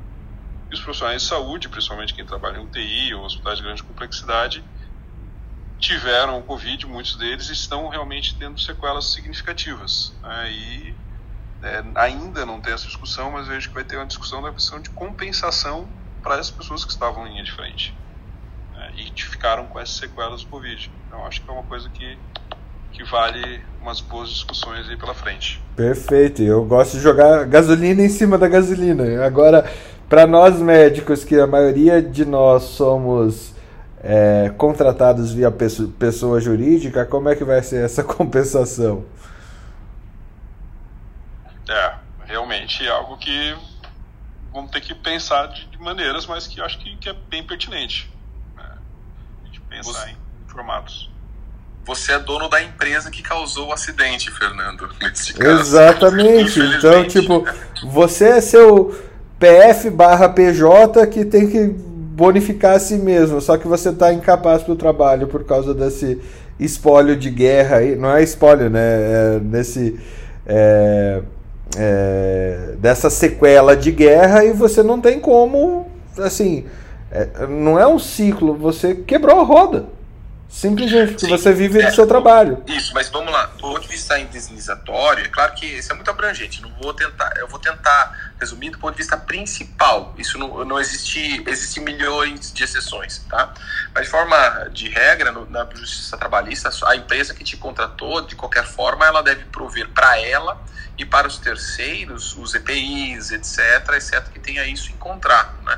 Então, se você está exposto lá, do ponto de vista indenizatório, você poderia é, ter é, como processar a empresa que te contratou como PJ, né? E com, com, com chance de, de, de êxito muito grande. Então a gente tem que é, ver. Somos PJs, não temos esses direitos, mas temos as empresas que contratam têm a obrigação de atender a regulamentação para todos os funcionários. Não dá pra dizer, ah, CPJ eu não vou te dar os EPIs, né? Está dentro da instituição, né? Então tem existe essa essa participação conjunta no processo, tá? É claro que a sua empresa tem que entrar no processo também, né? Que é a sua empresa que é você, tá? Então tem que pensar nesse sentido. Mas realmente o PJ não tem não tem muito direito, né? Você não tem direito a uma CAT sendo PJ, por exemplo. Né? Esse é um grande problema. Você tá por isso que a gente fala, a gente já falei muitas vezes, é, condições de trabalho é, precárias, né? São precárias e estão aí, não deve mudar muito, né? no- Nos próximos anos. É, mas aqui, Alex, só um adendo, que vamos supor, falando aqui a IPSER, né? IPSER congrega mais de 30 hospitais, tem uma força de trabalho com mais de 40 mil pessoas e todos CLT. E muitos foram convocados em, em situações específicas para trabalhar em Covid- no Covid, né? E isso em contrato mesmo, é, CLT. Então, é algo que, que vai ter impacto específico, porque ainda é um contrato do governo federal. É, o Ministério da Educação contratando para trabalhar em sistema de saúde. Exato. É isso a gente tem que, tem que avaliar, tá, gente? O importante é, a, é analisar não, vamos lá, Covid longo, sequela, é, ma- mas ver exatamente a sequela. A sequela é o quê? Aquilo que ficou como resultado. Então, o indivíduo desenvolveu diabetes, né? Ele vai trabalhar com diabetes, né? E aí, se você tem uma, uma forma de compensar isso, claro, normalmente, do ponto de vista de adoecimento, no caso, como no caso do Vitor, que as pessoas trabalharam diretamente, elas têm um direito compensatório. Pode ser dado pela empresa, normalmente não, elas vão até a justiça. Vocês veem, por exemplo, as famílias indenizadas pela empresa é, da rompe, do rompimento da barragem lá em Minas Gerais, né, que estão tão lá na justiça brigando uh, muito tempo para conseguir uma compensação adequada, né, coerente, né, vida nunca tem uma, uma, uma indenização né, num, mensurável, né, mas assim coerente com as necessidades, tá? Então, as pessoas vão buscar é, isso aí. Agora, vamos lá. Ele ficou com diabetes, evoluiu para uma. Pra, de uma forma tão agressiva que teve uma amputação do membro. Então, a gente tem uma perda funcional por conta do membro, etc. Então, a gente tem que analisar aquilo que ficou como, como sequela, tá? Mas ela não vai fazer com que o indivíduo não trabalhe, por exemplo. Né? Ele ficou com diabetes, vai trabalhar com diabetes, exceto alguns casos. Por exemplo, é, um piloto de avião, né? algum condutor de ônibus que seja dependente de, de, insulina, né? Então, algumas condições realmente a gente vai ter. Então, eu estou trazendo mais alguns exemplos que vem, vão vindo à minha mente, tá? Mas é certo que eu, muitas delas, isso está ligado mais à sequela em si, né? E a gente vai tratar das formas que a gente já conhece para cada uma dessas doenças conhecidas, né? A mesma coisa com relação às sequelas cardíacas, né? As de transtornos mentais é, decorrentes disso, tá? Que são crônicas, mas são tratáveis, né? Então é, é mais ou menos isso, ok? É bem interessante, Alex. É... Muito obrigado, cara. Até, até para explorar um pouquinho mais antes da gente fechar isso, Mas, por exemplo, naquelas doenças é, intimamente vinculadas ao trabalho, sei lá, asbestose, tá? É, que, que deve estar diminuindo agora a quantidade de, de asbestose que a gente tem.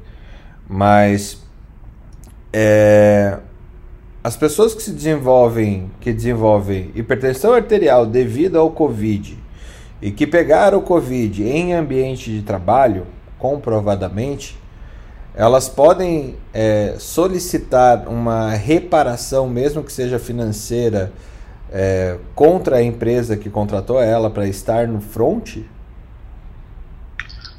Até quando não existe. É, ela, continua, ela, continua, ela continua capaz para o trabalho, mas ela adquiriu uma condição de saúde que ela não tinha antes devido ao trabalho dela. Cara, a justiça pode tudo. E o juiz pode dizer que sim, pode dizer que não, tá? É, eu entendo que faz sentido, né? Ela pode buscar essa indenização para essa questão, se houver realmente uma relação, é, e vamos lá, com uma exposição muito clara, né? Ou seja, tá no trabalho, você conseguiu identificar o nexo entre aquilo que aconteceu, tá? Então, vamos lá. Ah, uma pessoa que está no atendimento de um caixa de supermercado se não teve um surto entre os funcionários, vai ser muito difícil você caracterizar nexo. A outra é a situação que o Vitor falou. Eu convoquei essas pessoas para, para a frente da Covid e essa pessoa ficou com Covid.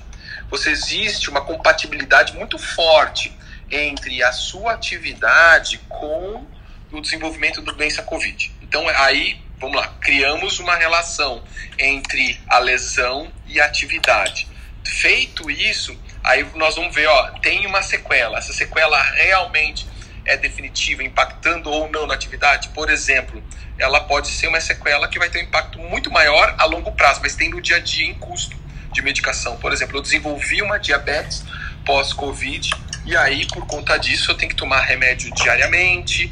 Lá na frente, eu posso ter, ter uma perda de sobrevida, né, e tudo mais. Ou perdi a capacidade de 15% do meu pulmão. Né? Então, tudo isso é, tem uma interpretação do ponto de vista funcional distinta. Então, é avaliado caso a caso, tá, Fernando? Show, Débora, algo, algo é, a mais? Eu achei que ela queria falar, até desliguei aqui, Débora.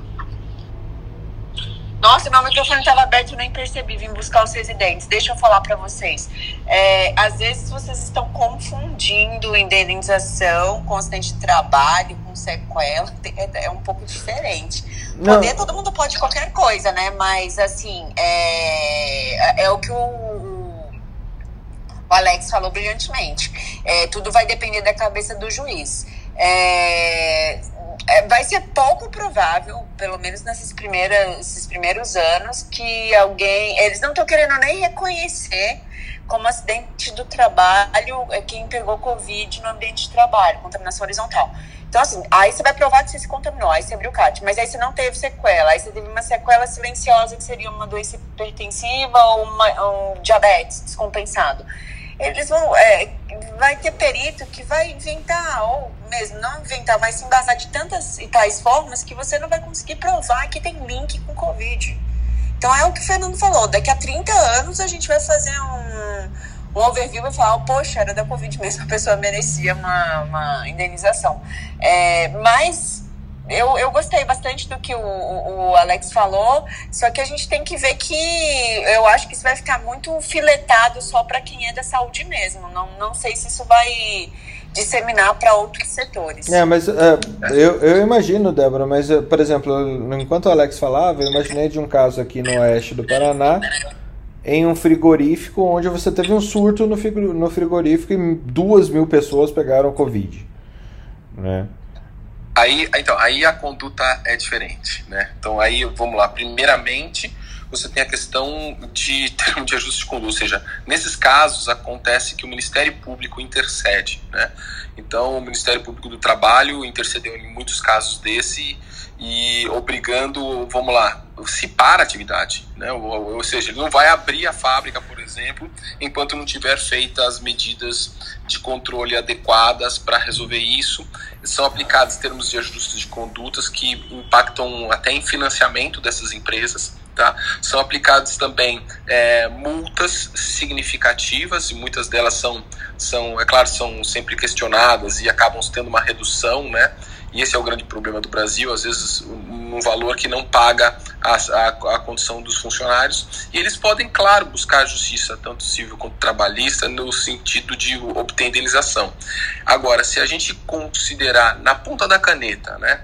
Nos casos, por exemplo, do Vitor, do hospital, por exemplo, é, indenizar as pessoas que estavam lá na frente de serviço e tudo mais, é, certamente, do ponto de vista, se, se todos fossem buscar a justiça e a justiça tivesse entendimento maciço de indenização, é, falia, entrava em falência todos os hospitais do Brasil, né? Então, por isso que, como a Débora falou, isso é olhado com muita cautela, né? É, para que não tenha nenhum problema é, lá na frente, ou seja, cria uma jurisprudência onde você acaba indenizando todo mundo e, e fica inviável uma situação dessa, principalmente quando a gente está falando de hospitais, tá?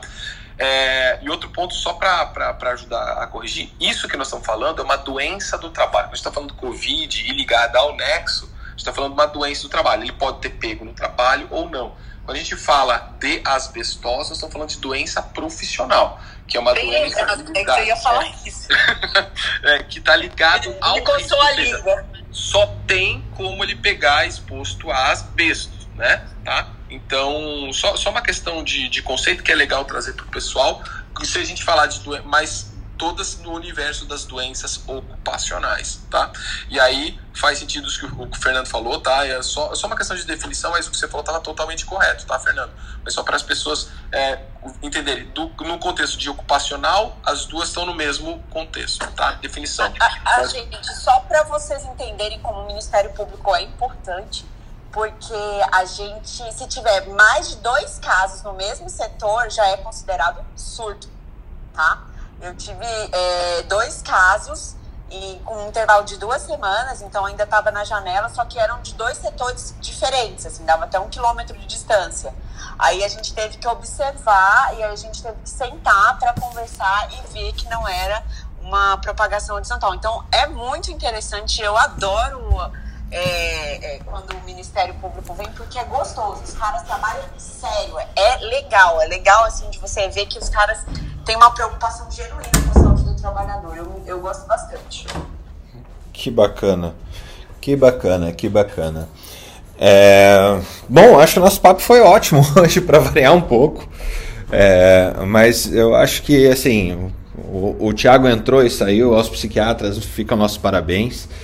Ah, e eu acho que o principal, né, Messias, é, é a gente conseguir observar como as coisas realmente estão interligadas, né? E eu acho que a gente faz isso com, com frequência. É, por 119 manhãs aqui já. E, e é realmente sempre um prazer estar aqui com vocês e aprender todo dia. Quando eu falei de asbestose, Alex e Débora, assim, eu lembro muito das aulas do Zuheiro. Assim, para quem, para quem teve estudando na evangélica, a gente tinha um ano de medicina do trabalho e é um, uma coisa bem ímpar perto das faculdades de medicina no geral, mas asbestose é uma. Nas palavras do Zuhair, e acredito que vocês devem imaginar o Zuhair falando asbesto e asbestose, que é muito peculiar o jeito que ele fala. É, por isso que me veio, me veio na cabeça o, o asbestose para exemplificar. Mas é isso. Gente, pode falar. Só para falar, Fernando, assim, que é até uma notícia legal. É, conversei com aquele, é, com o médico Dr. Guilherme, que é amigo pessoal meu aqui sobre, que ele é cirurgião bariátrico, e ele aceitou o convite pro programa da semana que vem. Vamos lá, que dia que você acertou com ele pra gente ajustar não, o resto? Não, não, não, não, acertei dia. Fiquei, fiquei, Tá. falei que você, você ia, ia programar e eu avisava. E ele entrou, inclusive, eu acabei de receber a notícia que ele entrou no Clubhouse agora aqui. Que legal. Então, você até legal. Que legal. Então fechou. Semana que vem, um dia específico para falar sobre bariátricas, eh, psiquiatria em cirurgia bariátrica, em rebariátricas E vai ser muito legal. Marileia também com suas endoscopias de bariátricas e rebariátricas. É, e alguém de saúde pública falando sobre o problema da bariátrica. A Marileia também sobre a pagador, como que funciona isso no pagamento da, das cirurgias e como que isso é feito em seguro de saúde. Realmente vai ser bem legal, viu, Messias? Bem legal mesmo. E só mais uma vez para deixar meu agradecimento a todos vocês por, por esse excelente momento de discussão que a gente sempre tem todo dia. Um abraço a todos e até segunda.